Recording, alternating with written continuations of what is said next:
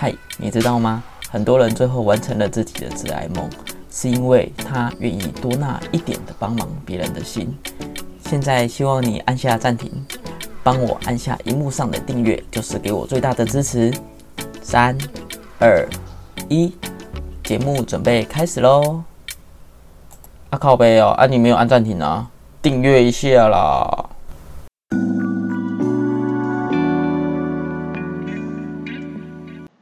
好，大家好，我是阿秋，今天来到《职人梦故事》的第十一集。那今天运气很好，之前呃有访问过景汉，然后这一次访问的对象是思伟，思伟是呃伟进体育用品店的老板。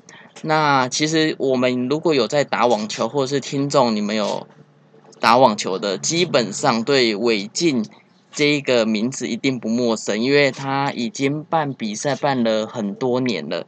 那我们现在先请思伟这边跟大家简单自我介绍一下。好，大家好，我是思伟。呃，我目前主要以网球为职业啊，我现在开一家伟霆体育用品，然后自己也兼职做网球教练。那目前的人生大概这十几年都在网球上了。嗯，这家店已经开多久了？什么时候开始开的？这家店今年算是第四年。大概是二零一六年我退伍的那一年的年底开的。哦，是什么样的状况来开这家店？当初就前几年都在做工作室啊，就是在自己家里做工作室。然后当完兵之后，啊，刚好有几个朋友，他们想说要一起。做一点不一样的东西，所以我们就结合了我专业跟他们的兴趣，呃，大家的兴趣啊，然后就一起尝试着去把这间店建立起来。哎，你你大学是甲组的吗？就是是当教练吗？不是，我大学其实球打超烂的，就是参加那个一般组校队啦，可是就是通常都是呃坐板凳的那一种。所以你那时候不是不，所以你不是那种从小。像景汉一样，从小就开始打网球，是半路出家。对我大概十五岁才第一次拿到球拍，然后那时候拿的还是那种铝合金的球拍，然后打了一两年，然后暑假有去找专业教练训练训练一下，那时候才稍微有点进步，然后一路打到大学，进了一组的校队，那边那时候练的肯勤一点。可是因为没有很专业训练，所以程度也还好。你大你的大学什么科系啊？呃，环境工程。环境工程，哎，有什么不不不往环境工程走就好了？就其实那个时候大学毕业的时候本来就要去了，我们我已经找一家环境工程师去实习。嗯。实习一个月之后，发现就是每天坐在电脑前，然后每天那个做数字跟报表，就是非常的心情非常的不美丽。嗯。我就觉得说，哎，我这样大学我每礼拜都在打球，那为什么不做一点跟网球有关的事情？所以后来就决定说，那我就花个一两年试试看。嗯，啊，运气不错，稍微有一点成果，所以就一直做到现在。好，其实我写 run down，然后这些 run down 啊，是我们在，因为我在新庄网球场打球，然后这些问题都是球友汇集球友的一些问题去问的，所以有一些我就觉得哇，这个问思维他会不会把他的那个。感觉把他的生活的那个给息都讲出来了。反正那时候我问思维，反正思维他也蛮大方的。那时候他一看到，而且 OK 没有问题。然后那，所以我现在就来开始问喽。好的，思维你准备好了哈？好，那就是你当初在创这家店的时候，呃，但是应该说你当初创的这家店的时候的想法，跟现在你觉得有什么样的？差距吗？我觉得这还是比较现实啊。当初开店的想法其实就是几个朋友说：“OK，我们想要做一点不一样的，我们想要做一点事情，所以我们就凑在一起去开一家店。”嗯，那那时候就是比较热情嘛，你什么都想尝试。嗯，可是随着你一路的发展下来，到了现况的时候，其实你开始面临到很多比较现实面的问题啊，人员的问题啊，啊，库存的问题啊，经营上的困难啊，你很多事情变得。不像以前可以这样子一路冲，这么单纯的，对，因为因为要养人，对你还是要解决很多现实的问题，嗯，对吧？那变得比较没有那么有序了啦，对吧？可是就是它也是很重要的，因为你你都发展到这个阶段，你还是希望它能够持续的维持下去。嗯，我一开始的时候还是最好玩的啦，就是每个人都是大家都没日没夜的，想到什么就做什么，然后每天都开会到很晚。一一开始的时候，最你还记得最刚开始的时候做的第一个生意是做什么样的？的是买卖吗？还是穿线？还是办比赛？我在开这家店之前，本身就是在做职业赛事的驻场穿线，嗯。然后我也做工作室，所以其实我一开始是先用我呃前几年做工作室的那些资源，才来开这家店。嗯，所以一开始最多的应该还是穿线啊，因为我本来就是这几年呃全台湾职业赛的驻场穿线师，嗯，对，然后就哎、你这样很厉害，你到底你到底是怎么样可以进去这个职业赛里面穿线？感觉也不能随随便便就进去职业赛。现在我要帮鲁元勋穿线，谁屌我啊？就是还是有点运气运气啦，因为前几就是十年前我开始做的时候，大概八年前到十年前，那个时候其实穿线专业这一块大家的重视度比较低，大家的印象就是，哎、我教练也会穿啊，诶谁、也会穿啊，他们就是只是会穿，但嗯刚好我。那时候就很想要做网球相关，其实那时候我什么都做，我做穿线，做也做小朋友的教练，然后也做裁判，嗯，什么都做。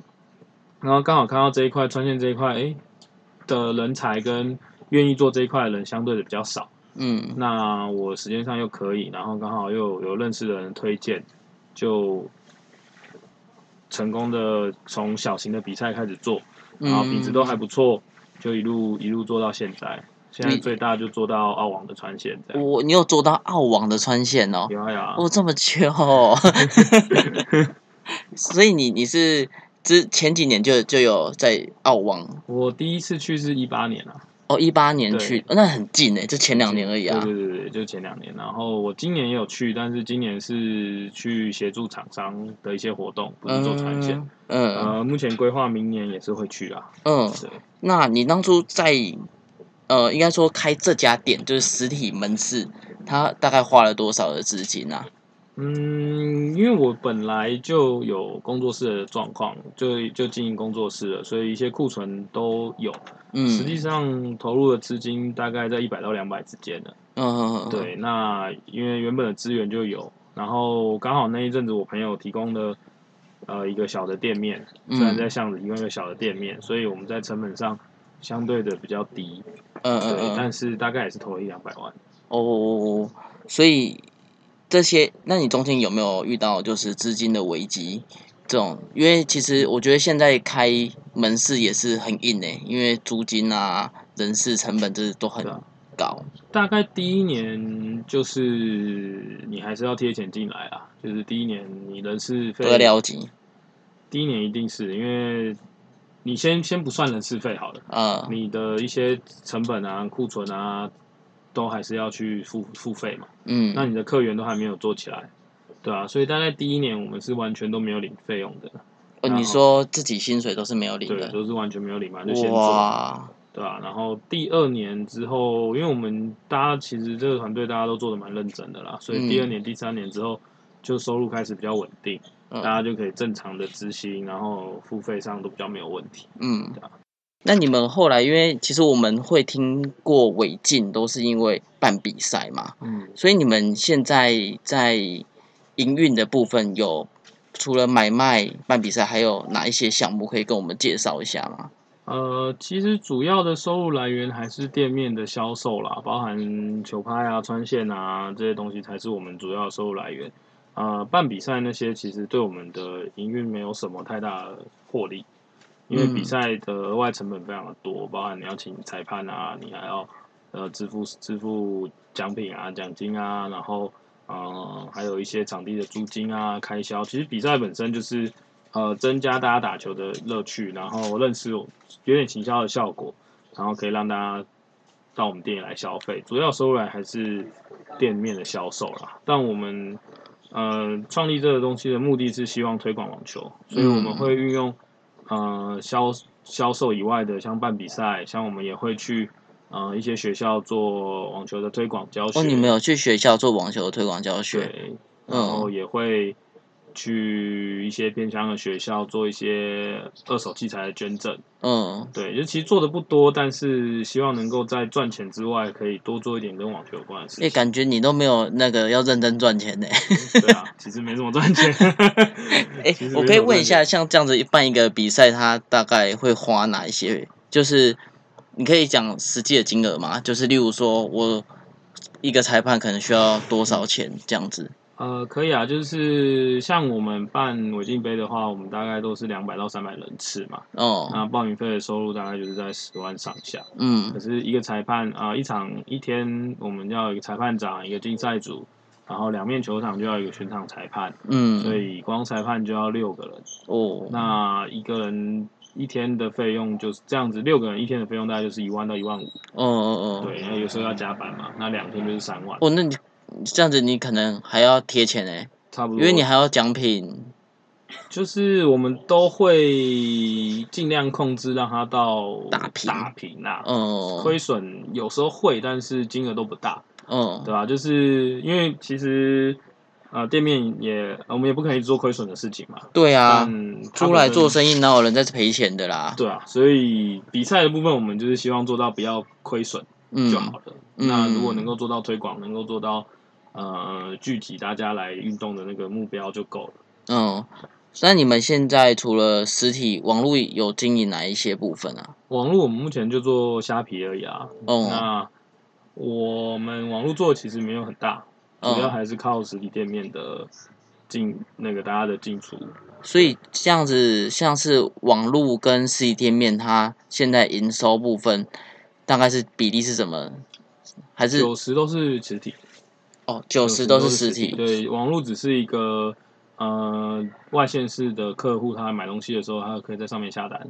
那我嗯们其实还是偏向大家进来实体啦，因为我们卖的除了器材以外，最重要的是服务嘛，嗯对吧、你网络是没有办法做到这一块的。如果单纯只是器材，他们的选择也是蛮多的。哦那我们的服务是相对的比较亲和一点，那大家在选择上就会呃会比较多元这样。我我一直以为说就是做网，因为网络它就不需要什么太多的营运成本嘛，嗯就感觉你们已经比较有知名度了，所以大家会去你们，因为有应该是我觉得是一个信任呐，因为嗯其实网络上说真的还有那种就是山寨牌，哦，对啊，对，所以其实大家买还是会找一些比较有信誉的店去购买。嗯，有可能，但是因为我以前就是没有做，网络是今年才开始去尝试是今年才开始对哦。对对对，我以前是完全不做网络的，因为我觉得，呃，那没有办法去带出特色来，因为就是商品寄出去拿到结束，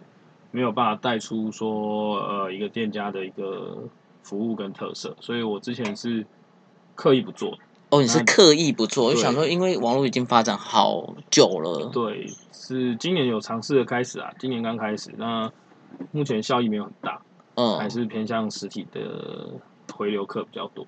嗯，所以你们就是基本上买卖，然后就是穿线这些服务。对，哦，那你们除了网球以外，还有做哪一些运动项目啊？我们还有做羽球跟壁球，但专业主要还是网球啦。专业还是网球？以我们所有的资源跟我们的心力都是投注在网球上面，因为之前有讲嘛，我们开店的时候就是一群爱打网球的朋友嗯去促成这件事情。嗯那我们开店的目的就是推广网球，让网球可以更让我们生活充满了网球嘛。嗯，所以我们没有花太多的心力在羽球跟壁球上，嗯但是因为网羽其实是同样的概念嘛，嗯所以我们其实还是会经营一些羽球的部分，但包含赛事啊，包含推广啊，我们还是以网球为主。了解。那因为像我之前早期也是有，已经两三年前吧，也是有参加过违禁的比赛。嗯因为其实我一直有在，其实我们有在打网球，其实就很爱打比赛啊，就是就是可能像我们比较知名，可能队长杯啊，什么 break point 啊这些，或是网协的比赛，其实我们都会去 follow。但是好像你们近几年已经慢慢的有感觉比赛有在转型，是吗？对，因为我们当初在台北第一次办比赛的时候，台北是将近三到五年是没有一个比较有规模的乙组赛事，嗯，那我刚刚之前有讲到，其实我自己本身不是家族出身，我也自己做，我也是挨打的那一个。嗯，所以那个时候店面成立的时候，我们就想着说，那我们就办一个，自己办一个啊，那没人参加就自己打。嗯结果意外就参加者蛮多的，可能大家也憋很久了，因为没有比赛可以打。嗯那随着我们发展，我们总共做了十届，是一年大概三到四场，做了三到四年，总共做了十届。到今年我们发现，其实越来越多赛事出现，呃那模式都大同小异。嗯那我就会觉得说，那是不是我们应该要做点不一样的？因为，嗯，我们办比赛的初衷是希望大家可以参与。嗯那虽然现在别人去办了，但大家可以参与这件事情并没有改变。嗯那我在现在在想的就是，因为刚好今年疫情，嗯，然后之前遇到疫情，我们也停办一阵子，嗯然后我们现在就在想说，能不能做一点改变，让比赛变得更有乐趣，变得更好玩一点。嗯而不单纯是一个比赛，因为我们从原本只是比赛起家，过了两三年，很多比赛已经出来了，我还是如果我们还是一样的，那就是没有进步嘛。所以我们现在就在思考着说，啊、能不能把比赛办的更活泼一点，更多元一点？但是因为还没有找到方向，所以我们先做了一些会员赛的尝试，嗯就是不同类型的，像我们第一次是团体赛，我们现在呃十一月又有一个个人赛，我们再用会员赛去做一些测试跟尝试，说用什么样的模式比赛才会让大家来得更尽兴。嗯对，因为传统那种分级赛还是有它的缺点，嗯当然也有它的优点，但嗯是我们试着找到更好的，嗯就这样。哦，可是我我想问一下，你们当初在这样子办比赛的时候啊，你还记得第一场的时候报名了多少人呢啊？呃，第一场是非常非常多，快五百个人，快五百男男单二点零几个人，男单就一百二十八个人。一百二十八个，你们给我收下去，我们要等到死哎、我们后来原本租借八面球场。为嗯了解决这个彩虹吗？对对对，为了解决这个问题，我们那时候最后还去台北网球场借，总共借了十台北网球中心台北网球？场，那时候还没有台北网球中心哦哦。哦哦，第一届是台北网球场，嗯。然后我们就就是在小巨蛋旁边，嗯。我嗯们那时候还去那边借了四面，嗯，然后加上彩虹，我们又增借四面，哦，我知道那一个，嗯。对，总共十六面，我嗯们开了十六面球场去应付这个这个场地，我们最后还是准时的打完了，但是。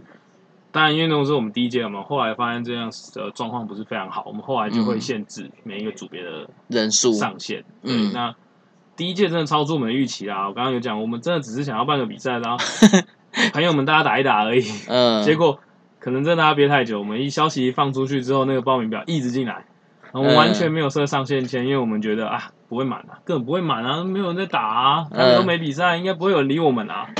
应该的想法是这样，我觉得应该，因为你们像我会知道围巾，就是因为比赛，嗯因为这真的是说实在，那个时候比较有比赛都是地区性的，例如说什么新庄网协或者是华中网协之类，就是各个区域的网球协会去办比赛，但是没有一个人跳出来说好，大家都可以来对。来来来报这个比赛。当初的错误的判断，因为我我也是这样的想法，所以我们就想要办一个这样子的比赛，但是因为这几年都没有这个了，所以我们嗯。其实我第一开始的想法是认为说，哦，可能这个比赛不会受欢迎，所以才没有人要办。嗯殊不知只是没人他办没人办而已，没人呃办而已。结果我们办下去之后效果非常好，然后后面也有很多的后就是跟着我们赛事的模式走的一些团体，呃，那就大家一起推广网球其实，非常好。因为不管是谁办的比赛，重点是它多元嘛，让这个风气更好。嘛，对啊，对啊。嗯所以后来我们我金杯会稍微停办，当然除了疫情以外，就是因为我们看到已经很多比赛都在做了，嗯。那我们就会想着说，那呃，我们应该要变得更不一样、更特别一点，嗯。更吸引人一点，或者是更好玩一点，嗯。对吧、反正原本那个类型的比赛已经很多人在办了，嗯。那我们再创一个新的比赛。哎、，可是我觉得，哦，比赛一直都会有一个诟病，你知道吗？就是分等的问题。你知道，我每次报二点零，他妈的都会遇到怪物，你知道吗？对，所以其实我们现在的新的赛事的规划有一点想要模仿职业赛事，你知道，像挑战赛前五十名是不能打，啊，然后像未来赛就是 ITF Future 前两百名是不能打的。啊，就是它会对你的排名有一点限制，哦就是你在排名多少以上，你是不能往下打这些比赛的。哦，难怪你们要做会员制，因为这样可以记录他的积分。对，所以我们这几年就是先用会哦员杯先去观察一下选手的程度，然后嗯观察一下要怎么计分才合理。总不可能我做了一个计分模式，结果哦这个分数你明明是二点零，可是我却把你的分数给你挡在了四点零。嗯，对，所以我们也在研究说要怎么样操作才会让这样子的一个分数的分级是更明确的。嗯因为如果只是单纯的计分，比如说哦你打二点零，你打到第几轮你是几分，嗯其实他还是很难做到实力的区隔。嗯因为有可能我就是不知道我在哪里啊，我没打过啊，嗯那他报二点零，但他可能程度远远不止，嗯，对啊。对啊，所以我们现在不过这也反正他也只能来一次吧。对，我们现在就是希望做一些限制限制，嗯可是我也希望留二点零的人，他不要因为他打太多场，他就被迫升级，他可能每次哦打都是两轮，那他就差不多就二点零嘛，对。可是他如果打很多场，以积分制来说，是他分数哦，会一直加上去。哦，对，对这个是个问题对，所以他有分数的分配啊、比例啊，你要怎么去做？哦，就可能哦，我懂了，难怪你会说跟像是呃，就是 ATP 网球对的那种分方式一样，可它也会加分，会减分，对，那要怎么做好这件事情？哦，其实是一件难呢困，难的爆看难呢。对，所以呃，目前停摆的原因也有这个部分，因为我们还在磨做尝试啦，因为这是没有人做的，目前台面上是没有人在哦，台湾做这件很酷，很酷，很酷很酷。对啊，所以我们也想要试试看是不是做得起来。嗯，如果真的做得起来，花个两三年把这个系统建立起来之后，你就可以很清楚知道，OK，我我就是在哪里。哦，这个我我觉得很棒哎。对我们努力中，哎，那那我问一个问题，怎样才可以加入会员？要 哦就直接来店里花个五十块办一张会员卡五十块就可以，我以为想说要在尾店花三千块。不用不用，你花个五十块的那个卡片工本费就可以，嗯而且我们还会哎，那你们可不可以做线上报名？线上就线上注册，然后线上缴费，可不可以？诶、目前好像没有，哦，是哦因为，我们还有一张考虑一下啦还有一张精美的会员卡，哦你可以收着，对啊，考虑一下，我可以付邮资吗？好像留资的话应该就可以咯。对啊，主要是那张会员卡，因为我们所有资料都在卡片上，嗯。因为我们也希望看能不能用这种卡片去做积分系统，嗯。因为你就可以刷卡，你来，OK，我 B B 登录之后，你知道这个球员是怎样，然后我们嗯。未来如果真的有做的不错的话，我们就可以把你的赛事成绩也都登录在里面。嗯，就做一个系统。对对对，那当然目前都还没有成果啦，只是就是我们很努力的想要去做这个尝试，让那张卡片就是代表你的，就是有点他说的是会员以外我的球员证，球员证。求求证，对嗯你一刷就知道，OK，我我今天打了多少比赛，我的积分是多少，我应该是三点零的选手之类的哦，的。可是这个成本会花很多。身为一个资讯人员，告诉你这个钱很重。我可以理解，我可以理解，所以我们也在想怎么让它简化，因为其实就是在取一个平衡啊，如何是嗯在简化的情况下又可以得到我们需要的效果。嗯我们现在正在做这个平衡，因为我们店里也是有一个是做资讯工程师的，嗯，那他我们都会一直跟他讨论，就是说到底，因为我们也不希望把它弄得太复杂，对，那太复杂，这维运成本也会非常高。对对对对你们也是。一直在抓那个如何简化，那如何去做平衡，所以才会一定要有那张卡片，嗯因为我才有办法去立刻调出你的资料。嗯对。哎，那你们后续有就是除了这个比赛的转型以外，你们有有考虑其他的转型方式吗？嗯，你说经营吗？还是、嗯，经？营。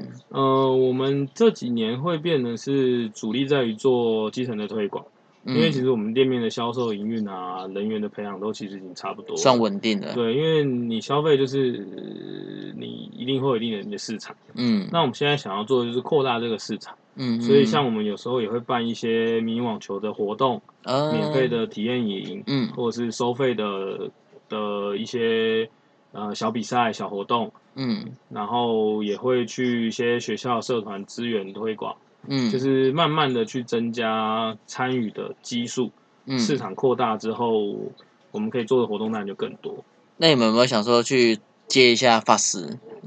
那个太大了，那太大了。就是呃，我觉得 FAST 体育台的，不然之后我们可能没四大公开赛可以看啦。可是我觉得它的模式跟我们想的不，就是跟我们希望不一样。我们是希望网球变得更多人参与。哦，你想要平民化，更平民化一点。更多人参与。那 FAST 体育台它是转播，它其实是让你看嘛，就是我爱网球，我要看网球。但我也很遗憾，是没有，就真的没有。但是，但是，当然我们能力不足，也接不了。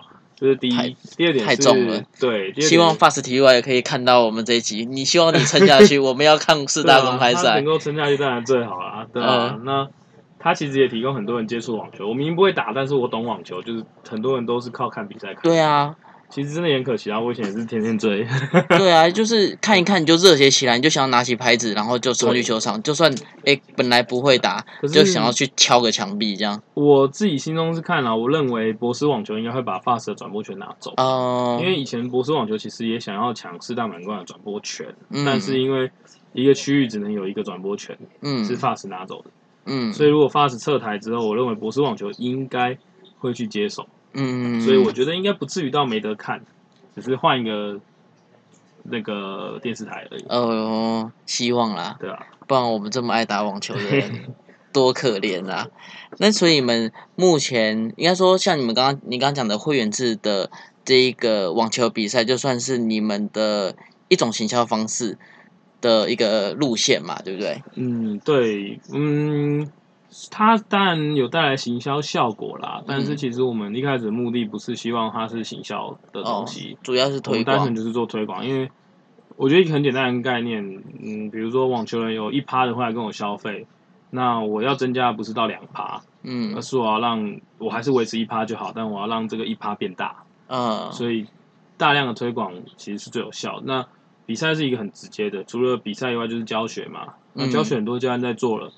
我觉得就我自己也是教练，就没有去主要去组队那一块。嗯，我们主要是在教学以外，我学完球，我想要打球；我看完比赛，我想要打比赛，所以我们才主力在比赛。然后还有在幼儿，因为幼儿先让他们接触，他们知道这个运动，他们就可能会去找适合的教练，让他们学更多。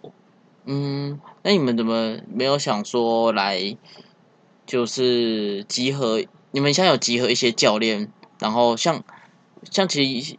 台北市来说，就阳光网球是算是大家都蛮知道的一个办办训的一个机构。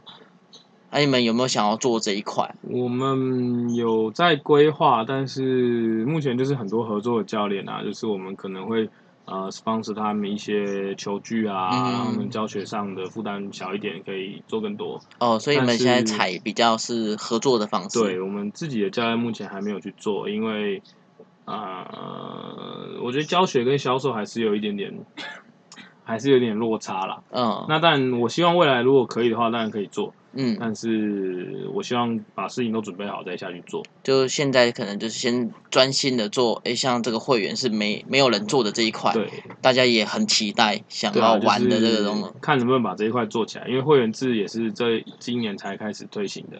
哎，有像那种比较大型的，像什么迪卡侬啊之类来找你们合作吗？诶，没有，因为我们做的比较专项啊，就是我们真的就是几乎百分之九十都是网球的东西。我们做的真的就是兴趣盘，很专项的。正常来说，很多体育用品店不会这么的专一。嗯，就是就算其他是的专卖店，它也是可能有网球、羽球啊，甚至像老老店家一些，他甚至还会摆一些桌球的、篮球的去销售当地的一些客群。那我们真的就是。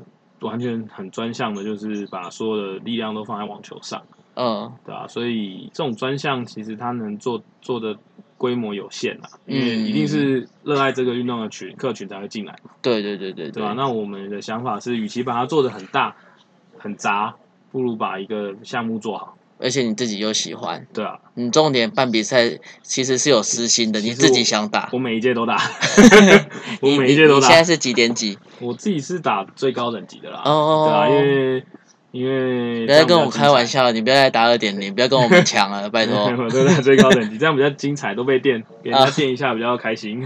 所以你们这样子，你们之前是诶，你们最高那时候办到几？四点零？呃，五点零。我办五点零，五点零有请到什么？厉害的选手吗？呃，因为我们跟像谢振鹏啊、冯轩颖他们关系都还不错，所以有时候我们会请他们来玩一下，就是啊邀请他们来打一下双打单打，那他们也都很开心，也就是很乐于来打啦。当然他们来现场不一定会认真打啦，就玩玩票性程度。本来就比较好嘛。当然，他们职业选手不要闹了，他一球扒过来，我怎么受得了？对啊，像有些有些人就带女朋友来参赛，女朋友只打过呃半年的球，因为他就一呃，个打三个，对啊，就觉得蛮好玩的。哦其实，嗯，因为我们本来办比赛的目的就是开心呐，对，嗯是娱乐，目的是娱乐，所以竞赛当然是辅助，但是我们并没有对输赢这么在意。这当然，因为你都是办遗嘱的，大部分都像我们这种可能上班族出来晚上去打打球，对啊，拿那个每次他办比赛都遇到那种小选手，把我砍的乱七八糟，操你妈的！主要还是娱乐啦，因为其实小选手选手他们有很多他们的赛事管道了，对对对就是啊，要办给说哦，因为我已经不是学生了。我已经没有一些学生的比赛可以参加了，我们的目的就是这些人。嗯，这样很棒哎。那像你刚开始在创这一个这个用品店，你觉得遇到最大的挫折是什么？嗯，还是人呐、就是你要找到一群可以一起走的人比较不容易啦。了解啊，，我觉得所有实物面上的都应该是克服的，都可以克服的。你钱的问题你要想办法解决嘛，你营业的问题你要想办法解决嘛，那些嗯都是应该要被解决的，所以我不觉得那些是问题。但，是找到一些让你愿意花方向更多相时间、同的人方向相同、愿意投入的人是最不容易的。了解。那你有觉得什么是到现在为止，你觉得这件事情我很骄傲，我这件事情是我觉得很有成就感的？嗯，这有点难回答，因为其实我就只是一直在做着我觉得很开心的事情，啊，所以一路以来都觉得对只要能够投入在网球上，你都很爽。对，就是你要说遇到很多问题，这可能还回答得出来。要说什么特别有成就感，其实也没有，因为我其实就是会自己选择自己想做的东西。哦，我觉得这个东西做起来是舒服的，是我愿意投入的，我才会做。嗯，我觉得没意思的，我就不会做。哦，了解。好，那如果让你，呃，应该说，你可有没有一些话是可以给一些正在创业的人，或者是这个运动用品的这个圈子的人的一些话，或者是有没有一些给你自己的话？呃，我现在大家都很想要创业啦。我觉得其实创业它很难，它也不难，很难就在于说你要想清楚这个东西到底是不是你要的，因为他的工作时间，他的要付出的心力一定比你去上班的多。嗯你甚至下班时间也要处理这些东西啊、应该说你根本就没有下班时间。可是它也不难，不难就在于说，如果你真的喜欢这些东西，就像有些人喜欢打电动一样，把你手机拿走不让你打，你还会想办法打。嗯对，如果你真的对你创业的这个行业有这样子的一个热情跟兴趣的时候，你就不会觉得它是难的。哦，所以，如果想创业的话，我觉得就是你要先清楚知道说，哦，你是因为想创业赚钱，或是还是因为喜欢这个东西来创业。如果你是因为喜欢这个东西做的很开心来创业之后，其实很多东西都不难。可是如果你是抱有其他的想法来创业的时候，其实你就一定会觉得很痛苦。嗯，对啊，就是会面临说啊，我为什么要做这个？然后做这些又没有什么意义。诶我可以问一下你们，你当初这样子创业的时候，你虽然有些人很喜欢，可是会不会说我一直做，一直做，一直做，但是当初的热忱被消消磨殆尽了，因为现实的问题。这个一定会有啦，就是你一定会有一些低潮期。那我自己的个想法就是，嗯、你要试着转型，对吧、嗯，你重复做一样的事情，你一定会你你。那你喜欢这个兴趣，不代表说你只能做一件事情啊，它可以很多元，嗯对啊，就像我是喜欢打网球，而我想打，我可以打职业，都打不起来，那我嗯就是转行做其他网球周边嘛。嗯那如果你还是像我，如果程度很差，我还是很执着在职业的话，我就一定会觉得很痛苦嘛，因为嗯打不上去嘛。但是我喜欢的是网球本身，所以我现在就转做其他辅助职业选手的一些工作，就觉得哎、诶好像还可以。嗯，就可以看到一些哇，当初的偶像，对啊，对啊，所以转型是一定必要的啦，因为嗯你也是需要进步嘛，有进步你就不会觉得不舒，就是会觉就不会觉得腻了，因为你一直在进步。哎，那你刚刚说有时候你一八年的时候有去澳网穿线吗？对对对，我一八年就去澳网大会传线，哎，那时候刚去的时候有看到什么？就是兴奋吗？诶、还不错啦，因为就是一个大型赛事嘛，你就很期待那样子的一个氛围，嗯，对啊、那特别兴奋是没有啦，因为没有特别兴奋吗因？为已经很习惯那样子的一个工作场合了。哦，真的就是哦，就会觉得很不一样啊，很很感觉氛围很不一样。我以为你会很兴奋，因为可以看到一些球星呢。呃、因为我没有特别粉丝取向，所以、哦，因为我本来是我只是喜欢打球，喜欢网球这个东西。我在看比赛都是去分析选手的技术，嗯，我没有特别着迷在哪个球星上，哦所以对这个一块我就觉得还好。了解，就是自己纯粹爱打就对。对啊，对啊。好，那你有对想要对现自己，然后或者是现在的团队的一些话吗？呃、就是我希望有些事情，因为我们网球已经很做很长了嘛，嗯希望说自己的这些付出啊，可以有一点点改变嗯这个网球，然后你也可以改变一点自己，嗯，大概是这样。好哦、那最后这个问题是我每次访问的都会问一样的话，就是如果让你重新回到学生时期的话，你会选择什么科系？然后你毕业出来，你会选择什么样的工作？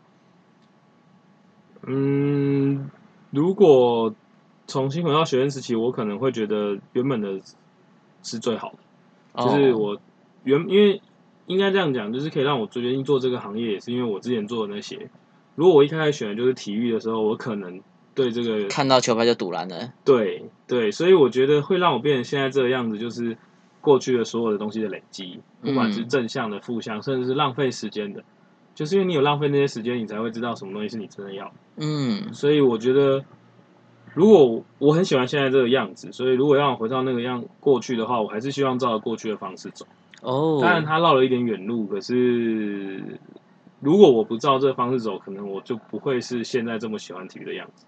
哦，像我自己就听过很多运动员，他们十八岁、二十岁就不打球了，因为每天拿球拍他们都腻了，对啊对啊对对、啊，那我会现在这么有兴趣，就是因为我很晚很晚才接触网球，我觉得我还有很多东西要学，嗯，所以我才会这么有兴趣。假如我也是八岁就拿球拍，我可能现在就觉得啊，为什么要拿球拍？这倒是真的。我认识的一些网球教练，他们说你可以约我去打别的球，但是不要找我打网球。对啊，所以呃，就是因为有过去那些累积，才有现在这个样子嘛。嗯所以我觉得重新选择，我还是会选一样的方式。一模一样的路。对，OK，这也是一个很很棒的选择。好，那访谈大概到这边结束。那谢谢思伟今天让我访谈，谢谢。那跟大家说拜拜。好，谢谢大家，拜拜。